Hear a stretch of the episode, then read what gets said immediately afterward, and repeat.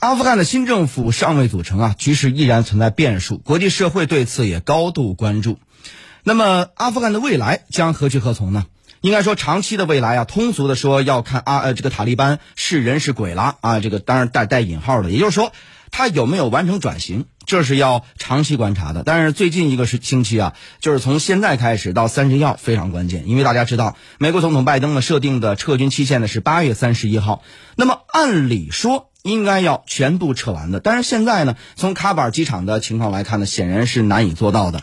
呃，几千个阿富汗人呢还拥挤在机场啊，飞机呢是非常有限的。那么到目前为止呢，混乱的只是在喀布尔机场。那么从塔利班占领喀布尔之后呢，呃，在喀布尔市区的情况来看还算稳定。当然，塔利班呢也没有对喀布尔机场呢进行特别的干预，甚至一些武装袭击等等都没有。应该说呢，在美国塔利班之间呢，包括西方有关国家和塔利班之间是有一些内部沟通渠道的。这一点呢，布林肯一定承认。但关键问题是，美国实在是不争气啊！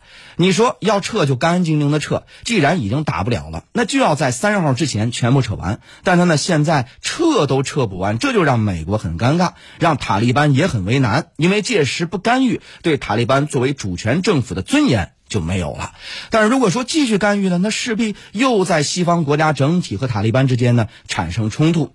从现在呢我们看到的情况来看，塔利班发言人呢表示不能延长期限了。那不能延长要怎么办呢？那是要赶吗？是要杀吗？是要打吗？所以现在就是很难想象。那么从这个西方内部的情况来看，其实也是在努力，但是努力能不能成功呢？完全是一个不确定的因素。而且呢，最关键、最关键的是，西方国家自己某种程度上产产生了一些内讧了。比如说，我们就看到德国媒体报道说，德国外长马斯呢，现在呃被这个反对派要求辞职，同时呢，马斯和德国情报当局呢就产生的责任呢，在这个媒体上公开互对。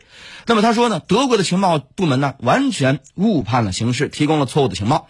以至于他们在撤军的问题上做出了误判，是不是借口另当别论。但至少大敌当前，困难当前，其实很容易啊让人产生内讧。那么这在德国这样的国家都已经出现了，所以呢，从这个意义上来说的话，从现在开始到八月三十号这个呃这个星期啊，应该说是非常非常关键。我现在很难想象，如果是八月三十一号就是撤不完怎么办？所以呢，现在对这个西方来说是一个难题，对塔利班来说也是一个难题。你说，你说，如果到期，我不允许你延迟，到期你要撤不完，后果自负。这个后果是什么？你把这话撂这儿了，就是你撂这儿了。到如果大家发现你你也没什么后果，你也不敢怎么样，那你以未来的你的在这个阿富汗的你的这个权威何在呢？你的威信何在呢？恐怕就。谈不上了，为什么呢？因为到那个时候呢，西方国家可能在阿富汗有恃无恐了。我撤，我随时撤，我随时我有能力再回来。所以呢，就是美国呢，那他可以做这么做。那如果是给他一些，比如说咱们说恐怖袭击也好，打击也好，或者把人质扣押等等等等，就这种各种咱们不敢想的这些后果。那如果是有这些后果产生了，那么西方国家怎么办？在这个问题上，你怎么去应对？是？